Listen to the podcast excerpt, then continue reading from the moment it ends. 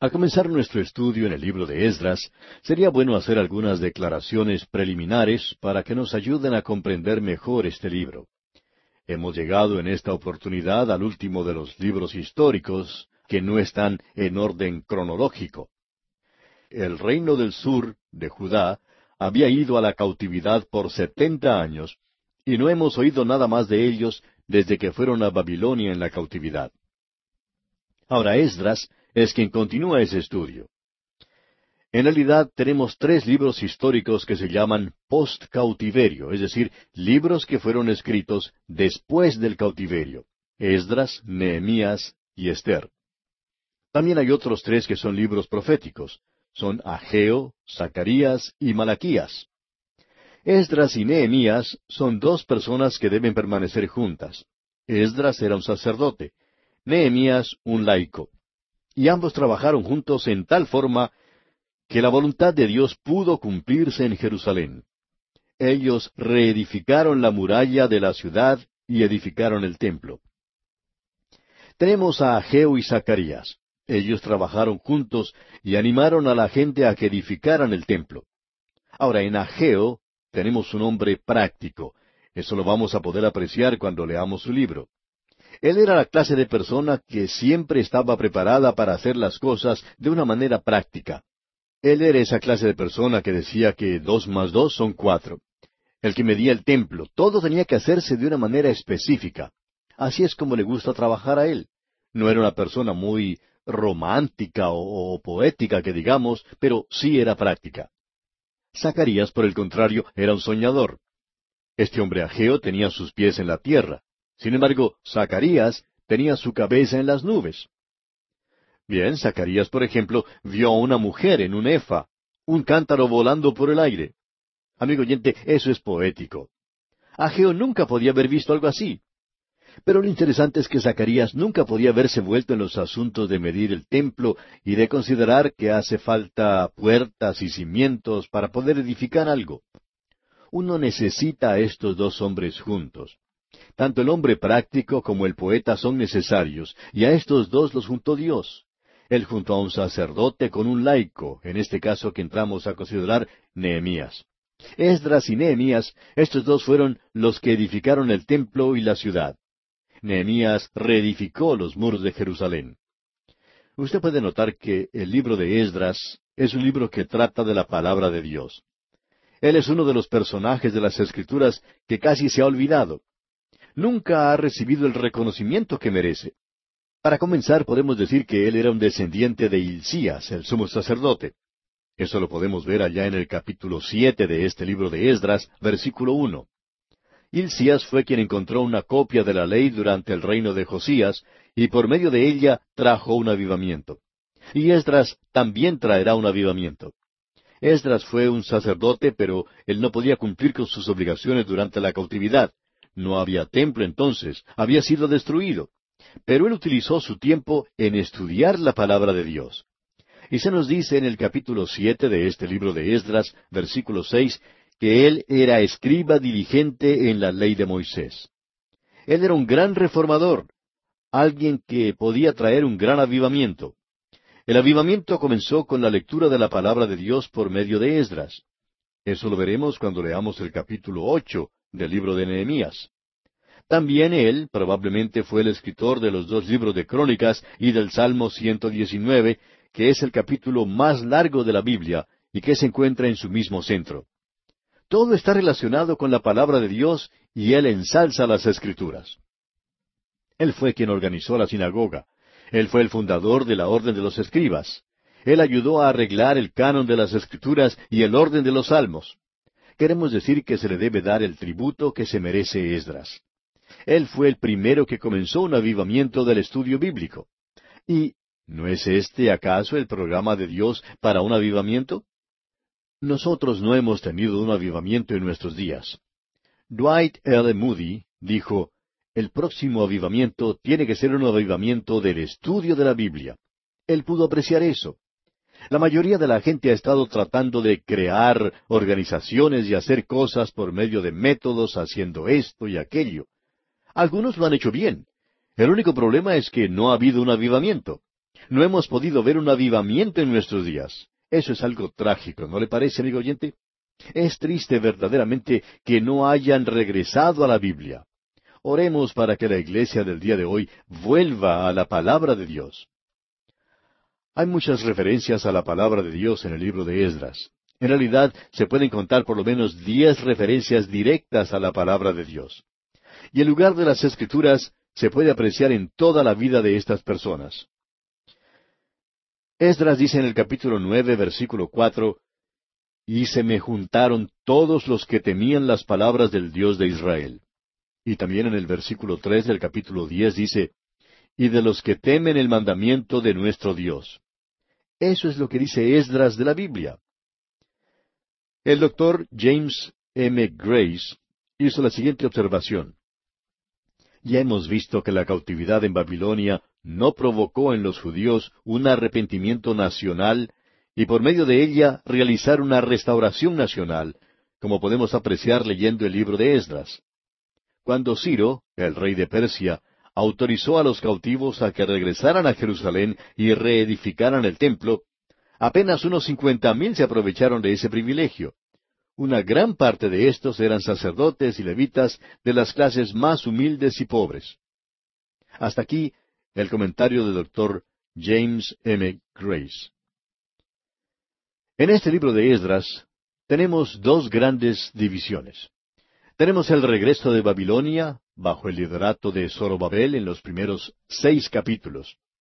Como ya se ha mencionado, fueron solo unos cincuenta mil los que regresaron. Luego tenemos el regreso a Palestina de aquellos que regresaron de Babilonia bajo la dirección de Esdras. Esto se menciona en los capítulos siete al diez. Los que regresaron con él fueron unos dos mil. Ahora, en el primer capítulo tenemos la restauración del templo mediante un decreto de Ciro, rey de Persia. En el día de hoy solamente queremos presentar una introducción a este pequeño pero maravilloso libro de Esdras. Veamos lo que dice el primer versículo del capítulo uno. En el primer año de Ciro, rey de Persia, para que se cumpliese la palabra de Jehová por boca de Jeremías, despertó Jehová el espíritu de Ciro, rey de Persia, el cual hizo pregonar de palabra y también por escrito por todo su reino, diciendo, ahora él pone énfasis en la palabra de Dios. Notemos eso porque es de suma importancia. Este rey Ciro, uno de los grandes líderes mundiales, que llegó a conocer a Dios, él lo llegó a conocer a través del ministerio de un primer ministro de su reino que se llamaba Daniel. Y vemos aquí que Ciro había sido señalado como un siglo antes de haber nacido. Había sido llamado Isa, que quiere decir señalado. Él llegó a conocer a Dios, por tanto, sabía lo que estaba haciendo cuando presentó ese decreto, cuando hizo pregonar ese mensaje que la nación de Israel podía regresar a su tierra. Se nos dice que la palabra de Dios se cumplió en eso. Usted puede apreciar, amigo oyente, que aquí la profecía se ha cumplido. Por lo menos una cuarta parte de la Biblia fue de tipo profético cuando fue dada. De esa sección, una gran parte ya ha sido cumplida. Este es uno de esos pasajes.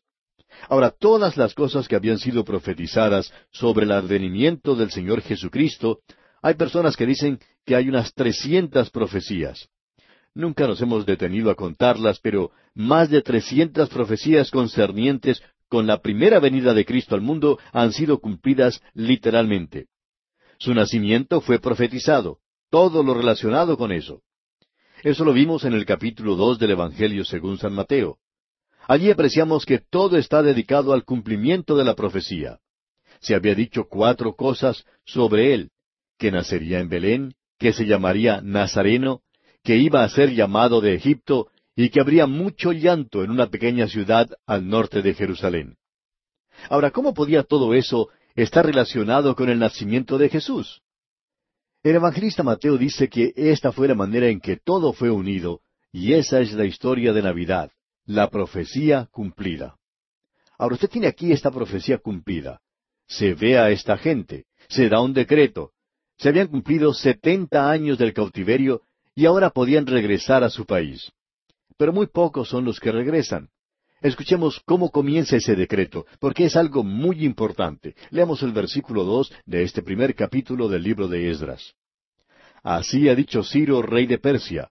Jehová el Dios de los cielos me ha dado todos los reinos de la tierra, y me ha mandado que le edifique casa en Jerusalén, que está en Judá. Ahora quizá alguien diga, bueno, este hombre está diciendo que a él se le han dado todos los reinos de la tierra. Así era en realidad porque en esa época no existían muchos de los países que existen en el día de hoy. No había países en las Américas.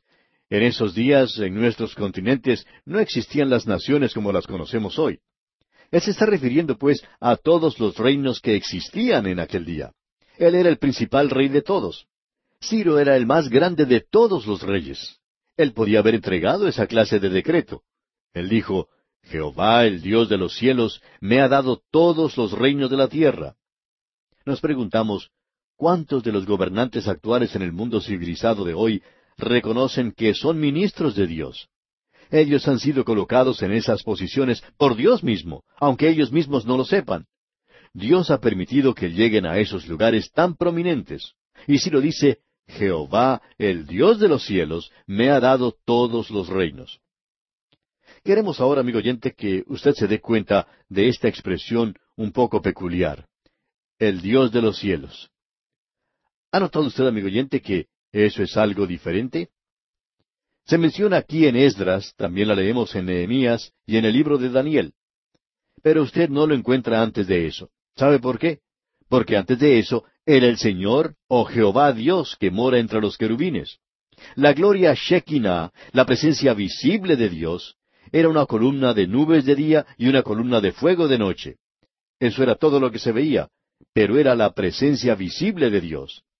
Esa presencia visible de Dios los había dejado ahora.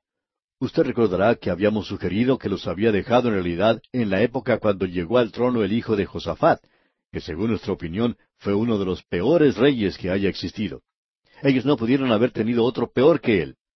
Debería haber dicho que fue el hijo de Ezequías. Él fue en realidad el peor de todos. No tuvieron ninguno después de él. No hubo ninguno tan malo después de él porque él fue el último. Él fue muy malo y se llamaba Manasés. Aparentemente la gloria los dejó durante su reino y esa gloria se elevó, se fue del templo. Ezequiel vio la visión. Se elevó del templo, se detuvo por un momento como si estuviera esperando ver al pueblo de Dios volviéndose a Dios y apartándose de la idolatría. Pero ellos no lo hicieron. Y entonces se elevó sobre la ciudad, pasó sobre las murallas y pausó nuevamente. Pero el pueblo no se volvió hacia Dios. Entonces la gloria Shekinah se elevó a la cumbre del monte de las olivas y allí volvió a esperar. Pero la gente no se volvía a Dios. Y luego entonces la gloria del Señor se elevó hacia el cielo y no se volvió a ver. Pero un día entró al templo alguien que había hecho un látigo de cuerdas y limpió ese lugar. La gloria Shekinah no era visible, estaba cubierta por la carne humana. Pero Él era Dios manifestado en la carne. Él había dejado su gloria cuando vino a este mundo a nacer en Belén. Pero la gloria estaba encubierta y la gente le rechazó y le crucificaron. Pero usted puede ver que durante este período, cuando la gloria de Jehová fue hacia el cielo, estuvo con Dios porque es Dios mismo. Y hoy, aquel que vino hace más de dos mil años encubierto en carne humana, en el principio era el Verbo, y el verbo era con Dios, y el verbo era Dios, como nos lo dice Juan en el primer capítulo de su Evangelio, versículo uno. En el versículo catorce del primer capítulo de Juan dice, Y aquel verbo fue hecho carne y habitó entre nosotros, y vimos su gloria, gloria como del unigénito del Padre. Ahora, ¿cuándo ocurrió eso? En Belén, amigo oyente. Él estaba encubierto en un cuerpo humano. Por eso nos dice el versículo 18 del primer capítulo de Juan, A Dios nadie le vio jamás. El unigénito Hijo que está en el seno del Padre, Él le ha dado a conocer. Él se mostró para que le pudiéramos ver, amigo oyente. Él vino a este mundo, pero le crucificaron. Pero Él es el Rey. Ayer en el Evangelio según San Mateo leemos que Él nació como un rey y vivió como un rey. Él hizo milagros como un rey, enseñó como un rey.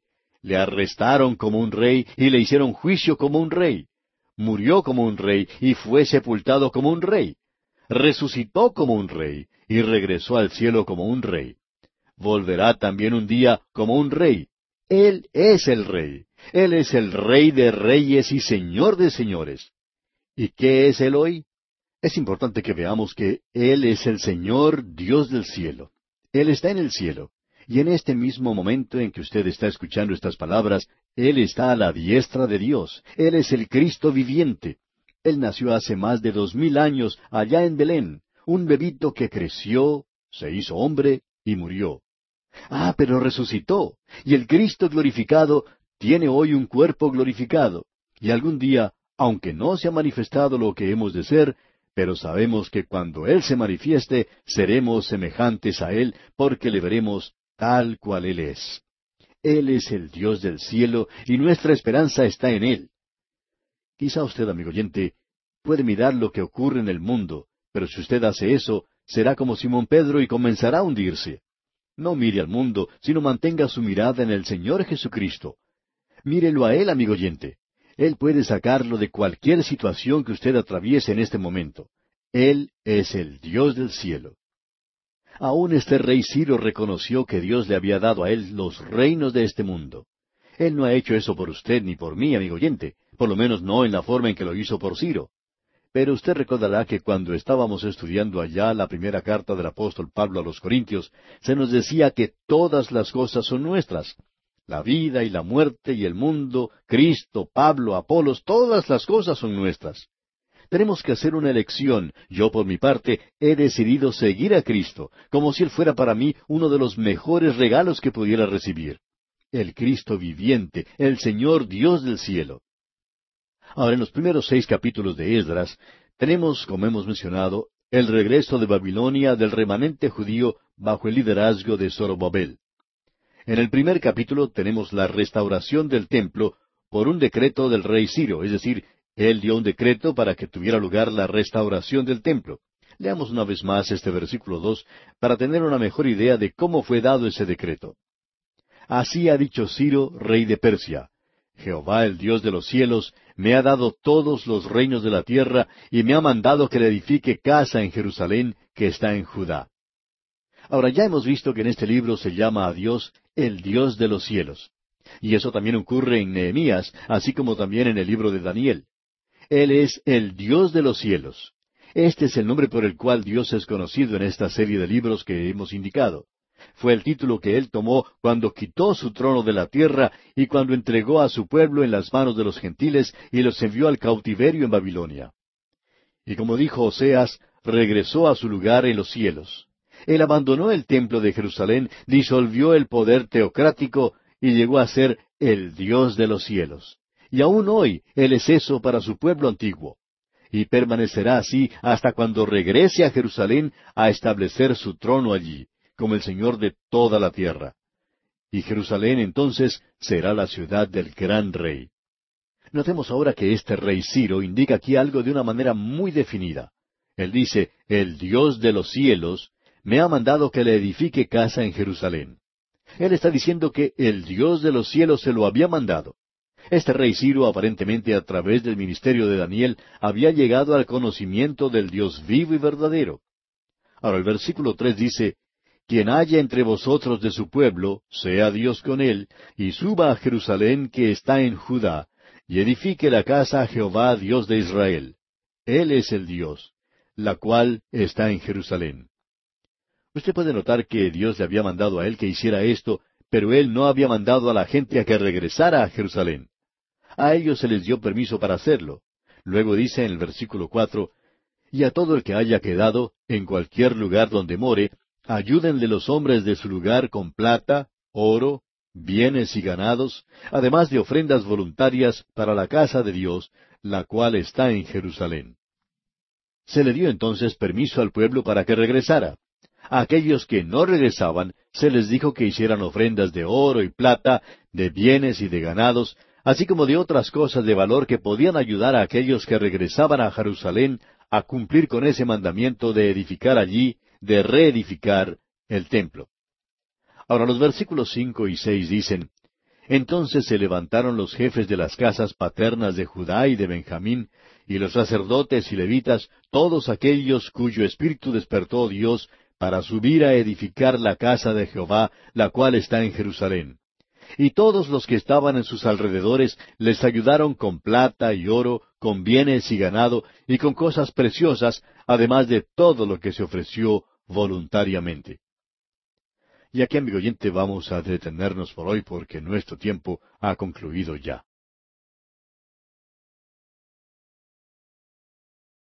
Continuamos hoy estudiando el primer capítulo del libro de Esdras, y esperamos que en esta ocasión encontremos en la palabra de Dios un mensaje directo para cada uno de nosotros.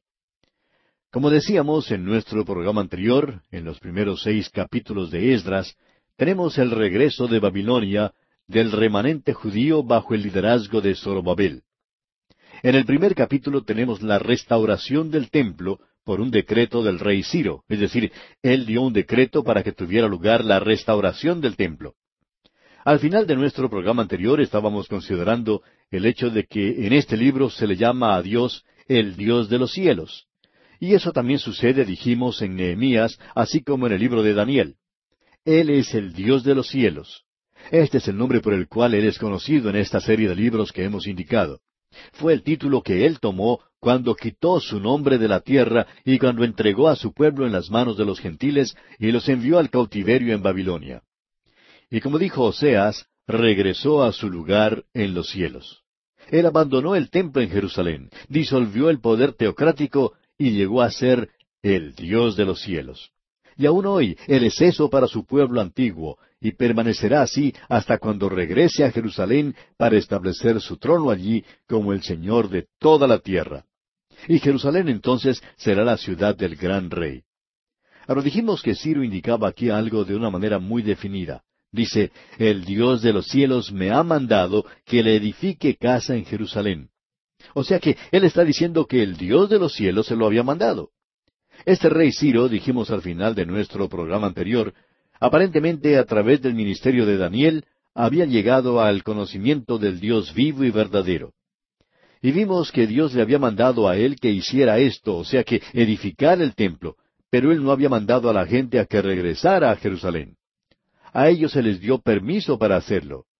Aquellos que no regresaban se les dijo que hicieran ofrendas de plata y oro, de bienes y de ganados, así como de otras cosas de valor que pudieran ayudar a aquellos que regresaban a Jerusalén a cumplir con ese mandamiento de edificar allí, o sea, de reedificar el templo. Y entonces vimos en los versículos cinco y seis, y vamos a leerlos una vez más hoy, entonces se levantaron los jefes de las casas paternas de Judá y de Benjamín, y los sacerdotes y levitas, todos aquellos cuyo espíritu despertó Dios para subir a edificar la casa de Jehová, la cual está en Jerusalén. Y todos los que estaban en sus alrededores les ayudaron con plata y oro, con bienes y ganado, y con cosas preciosas, además de todo lo que se ofreció voluntariamente. Como ya hemos indicado anteriormente, en realidad el porcentaje de las personas que regresó era bastante pequeño. No quisiéramos juzgarlos en esto porque ellos en realidad tenían una excusa bastante buena para no hacerlo. Pero aparentemente era la voluntad de Dios que ellos regresaran y algunos eligieron no hacerlo. Ellos ya estaban bien establecidos en Babilonia. Pensamos que muchos de ellos estaban prosperando económicamente y estaban disfrutando de las comodidades de una sociedad rica como la de Babilonia. Muchos de ellos se habían enriquecido. Por tanto, decidieron permanecer en ese lugar. Quizá habían pensado que esa era la voluntad de Dios para ellos, o que todavía no era el tiempo para que ellos regresaran. Por tanto, no podemos decir que esas personas estaban fuera de la voluntad de Dios. Pero sí sabemos que más adelante algo muy destacado ocurrió con aquellas personas que permanecieron en esa tierra, como lo podremos apreciar en el libro de Esther. La historia esa no es muy linda que digamos. En realidad, ellos estaban definitivamente fuera de la voluntad de Dios. Pero hay una cosa que puede decirse aquí, y es que aparentemente no había un espíritu de enemistad o de juicio entre los dos grupos, es decir, aquellos que regresaron y los que no lo hicieron. Aquellos que se quedaron ayudaron a sus hermanos a que regresaran. Y se nos dice entonces en el versículo seis, y todos los que estaban en sus alrededores les ayudaron con plata y oro, con bienes y ganado, y con cosas preciosas, además de todo lo que se ofreció voluntariamente. Esas eran las cosas que necesitaban, y esto es algo bastante interesante. Creemos que no todos son llamados en el día de hoy a salir como misioneros. Hay algunos que no son llamados a salir, a dejar su tierra e ir a una nación extranjera. Ahora Dios ha enviado a gente maravillosa al campo misionero. Pero porque Dios no haya llamado a algunos, no quiere decir que los demás no deben apoyar a aquellos que han salido. Nosotros, amigo oyente, debemos apoyar a aquellos que han ido al campo misionero porque están haciendo una obra muy destacada. Tenemos que estar en la retaguardia, por así decirlo, y ayudarlos con nuestras oraciones y con nuestro apoyo financiero. También pensamos que debemos recordar a aquellos que están en el frente de la lucha y que están entregando la palabra de Dios. No damos ninguna excusa por eso. Sentimos que en el día de hoy tenemos el derecho de pedir. Pablo decía que él tenía el derecho de pedir. Usted recuerda que lo dijo allá en la primera carta a los Corintios.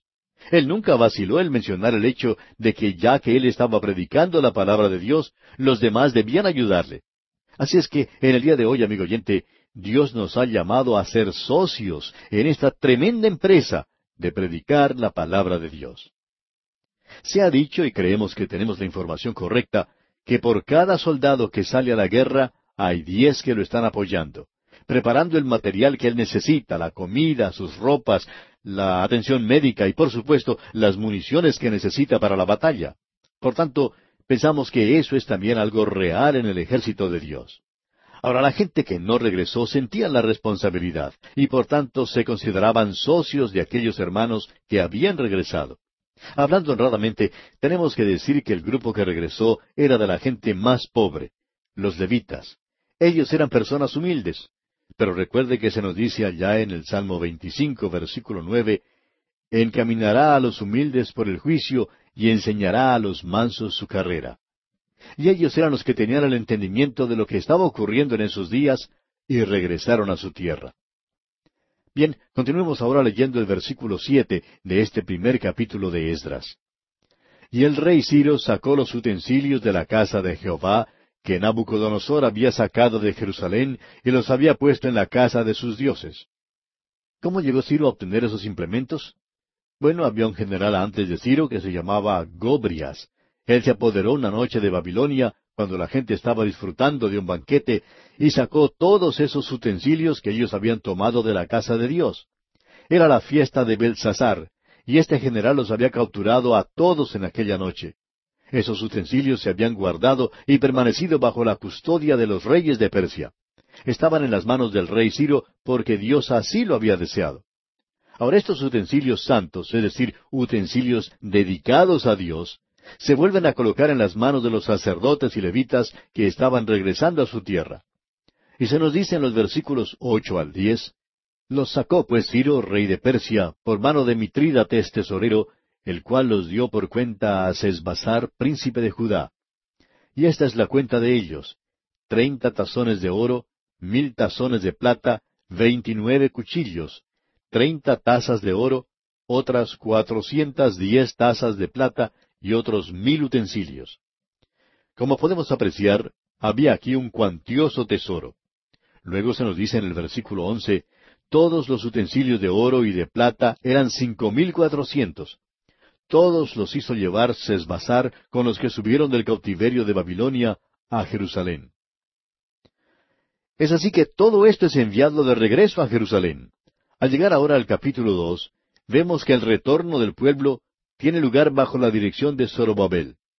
Notemos lo que nos dice el primer versículo del capítulo dos del libro de Esdras. Estos son los hijos de la provincia que subieron del cautiverio, de aquellos que Nabucodonosor, rey de Babilonia, había llevado cautivos a Babilonia y que volvieron a Jerusalén y a Judá, cada uno a su ciudad. Aquí encontramos un detalle de aquellos que regresaron y es una lista bastante larga. Y vamos a fijarnos nada más que en el comienzo, ya que no creemos que vayamos a leer todo lo que aquí se dice.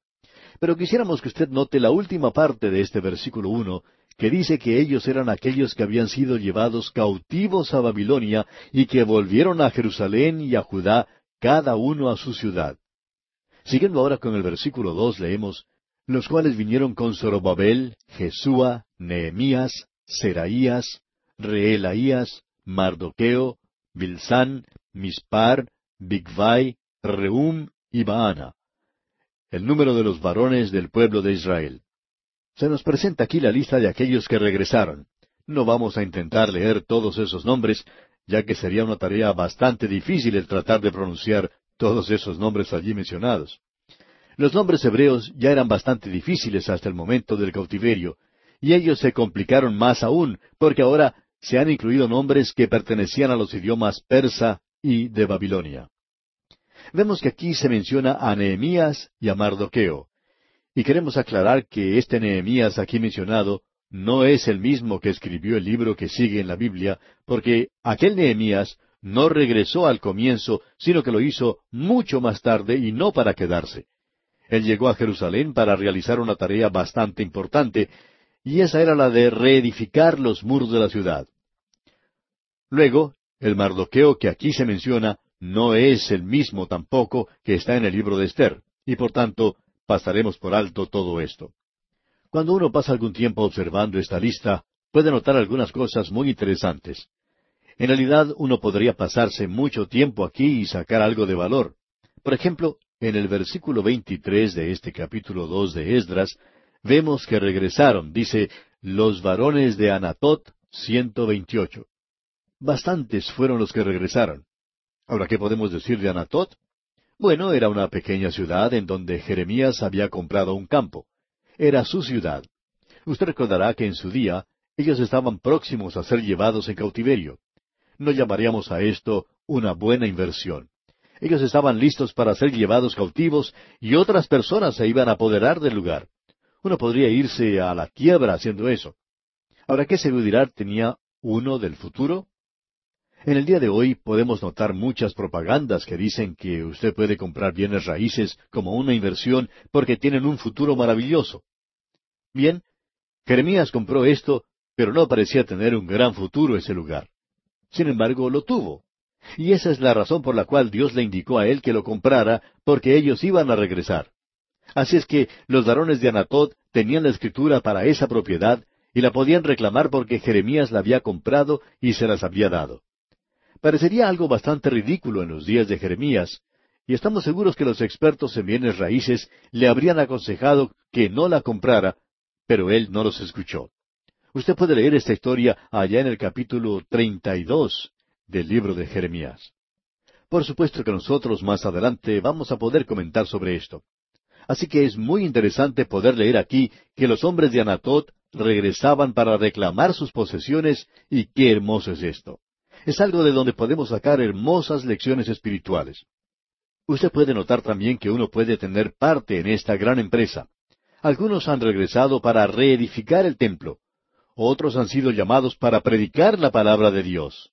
Algunos han sido llamados para salir como misioneros. Pero esto no le quita que los demás creyentes no tengan responsabilidades. Ellos también tienen sus responsabilidades. Luego tenemos aquí algo que es maravilloso, y es que un día nosotros seremos recompensados. La obra de cada uno será inspeccionada con eso en mente. Todos nosotros vamos a tener que presentarnos ante el trono del Señor Jesucristo. De eso habló el apóstol Pablo allá en el libro de Corintios. Y cuando a mí me toque estar frente al trono de juicio, no quiero que Él me acuse, no quiero que Él me diga que todo lo que he hecho era madera, heno y hojarasca, y que todo eso será destruido por el fuego. Yo quiero tener allí un poco de oro, y eso es lo que hace de esto algo maravilloso. Bien, continuando con nuestra lectura en este capítulo dos de Esdras, encontramos algunas cosas que son bastante penosas, como podemos apreciar cuando leemos el versículo 62. Veamos ahora lo que dice el versículo 41 de este capítulo dos. Los cantores, los hijos de Asaf, ciento veintiocho. Podemos apreciar que ciento veintiocho cantores regresaron a Jerusalén. Se aprecia que el espíritu de alabanza estaba en sus corazones y en sus vidas, y por tanto tenían mucho de qué cantar. Había mucho más de ellos que de los levitas que regresaron. Y ahora llegamos a los versículos sesenta y uno y de los hijos de los sacerdotes, los hijos de Abaía, los hijos de Cos, los hijos de Barzilai, el cual tomó mujer de las hijas de Barzilai Galaadita, y fue llamado por el nombre de ellas, estos buscaron su registro de genealogías y no fue hallado, y fueron excluidos del sacerdocio. Todas estas personas tenían que declarar su genealogía. Usted recuerda que cuando los hijos de Israel salieron de Egipto, estaban todos clasificados según su tribu, su familia, y cada uno tenía que declarar su linaje. Si una persona llegaba y decía, bueno, yo creo que soy el hijo de tal y cual persona y, creo que tal y cual mujer es mi madre, y espero que eso sea verdad, y que yo voy a trabajar en esto mucho y voy a hacer quizás lo mejor que pueda, etcétera, etcétera. Bueno, esas personas eran separadas allí mismo, al comienzo. Ellos no tenían ningún lugar en la nación de Israel. Usted tenía que declarar su árbol genealógico, y si no lo podía hacer, entonces quedaba fuera. Esto es algo que en el día de hoy el Hijo de Dios tiene que saber. Él tiene que tener la habilidad de decir que es el Hijo de Dios. Yo sé a quién he creído, dice Pablo en su segunda carta a Timoteo capítulo uno, versículo doce. Y usted, amigo oyente, también lo puede hacer. Ahora los versículos sesenta y cuatro y sesenta y cinco dicen, Toda la congregación, unida como un solo hombre, era de cuarenta y dos mil trescientos sesenta, sin contar sus siervos y siervas, los cuales eran siete mil trescientos treinta y siete, y tenían doscientos cantores y cantoras. La cantidad de las personas que regresaron fueron cuarenta y nueve mil ochocientos noventa y siete, y los encontramos ahora en camino a su propia tierra. Y este capítulo dos concluye con el versículo setenta diciendo, Y habitaron los sacerdotes, los levitas, los del pueblo, los cantores, los porteros y los sirvientes del templo en sus ciudades, y todo Israel en sus ciudades. Y llegamos ahora al tercer capítulo de Esdras, y aquí notamos que trata de la reedificación del templo en Jerusalén. En otras palabras, podríamos indicar que el altar había sido reedificado y que los cimientos del templo se habían colocado. Vamos a ver eso en un momento, al entrar en este capítulo tres. Comenzaremos leyendo el primer versículo. Vimos hace un momento que casi cincuenta mil personas habían regresado en el primer grupo. En la siguiente delegación habría unos dos mil que regresaron bajo el liderazgo de Esdras, y aparentemente hubo otros que lo hicieron por diferentes métodos y que elevaron a unos sesenta mil el número de los que regresaron. Tenía que haber varios millones de personas en esa época, pero la mayoría había permanecido en la tierra de Babilonia y en otras zonas, en lugar de regresar a la tierra prometida. Bien, leamos ahora el versículo uno de este capítulo tres del libro de Esdras. Cuando llegó el mes séptimo, y estando los hijos de Israel ya establecidos en las ciudades, se juntó el pueblo como un solo hombre en Jerusalén. Hay algo que se destaca claramente aquí, y es que hay un período de tiempo que ha pasado entre el final del capítulo dos y el principio del capítulo tres. Notamos que el capítulo dos terminaba cuando los hijos de Israel regresaban a su tierra y vemos que ellos habían traído con ellos una gran riqueza que se les había entregado para que reedificaran el templo y para que restauraran su tierra. Aparentemente, durante ese período que pasó, la gente se dedicó a edificar sus propias casas. Veremos más adelante, cuando lleguemos al libro de Ageo, que él los reprendió por haber edificado sus propias casas en lugar de haber edificado el templo. Bien, todo ese tiempo ha pasado, y ahora vemos que ellos se reúnen luego de un período de tiempo. Puede que hayan pasado semanas o meses, o aún pueden haber sido unos dos o tres años. Pero veamos en los versículos dos y tres lo siguiente. Entonces se levantaron Jesúa, hijo de Josadac, y sus hermanos los sacerdotes, y Zorobabel, hijo de Salatiel, y sus hermanos, y edificaron el altar del Dios de Israel, para ofrecer sobre él holocaustos, como está escrito en la ley de Moisés, varón de Dios y colocaron el altar sobre su base, porque tenían miedo de los pueblos de las tierras, y ofrecieron sobre él holocaustos a Jehová, holocaustos por la mañana y por la tarde. Ahora hay varias cosas hermosas que se destacan en este pasaje de las Escrituras. Vemos que ellos habían buscado en las Escrituras y que habían hallado escrito, note esto, en la ley de Moisés, varón de Dios. Y cuando encontraron esto escrito, no había allí ninguna controversia. No había ninguna opinión disonante. La Biblia era su autoridad y por tanto no había nadie que tratara de desviar las cosas por medio de sus propias ideas o por sus propias opiniones. Ahora este es un gran principio de mucha importancia para nosotros ahora mismo y tiene una aplicación para nuestras propias vidas. No es hoy lo que los hombres piensan, ni tampoco es lo que los hombres están diciendo, ni lo que yo estoy diciendo. sino que es lo que la palabra de Dios dice, lo que tiene autoridad. Las escrituras son todo suficientes. Ellas contienen, creemos, toda la instrucción necesaria para la guía de aquellos que quieren ser fieles a Dios en cualquier período en particular de la historia de la Iglesia. Es por esa razón que nosotros no presentamos ningún tópico sobre métodos o conversaciones sobre diferentes temas que son populares en el día de hoy, como la psicología, por ejemplo. Eso es muy popular. O se podría hablar también del sexo.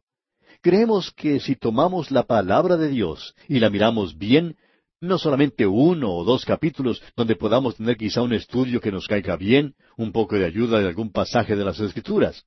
Le damos gracias a Dios por algunos pasajes que nos ayudan, pero creemos que muchos de ellos han sido usados demasiado y otras partes de las Escrituras, en cambio, han sido olvidadas.